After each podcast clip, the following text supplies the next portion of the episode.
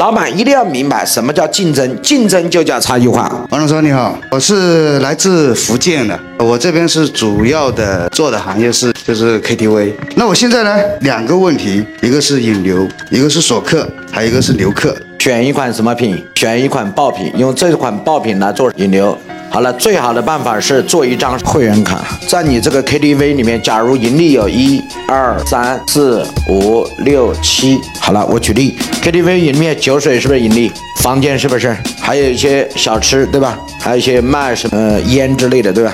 你要挑出一款产品出来。来做什么品？来爆品，用这款爆品来做引流。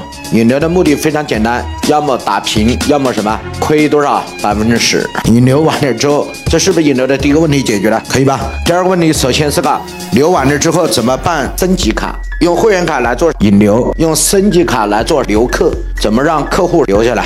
也有办法，五千九百九十九元可以免费在 KTV 喝一年的酒，有没有竞争力啊？有没有？有，那就 OK 了。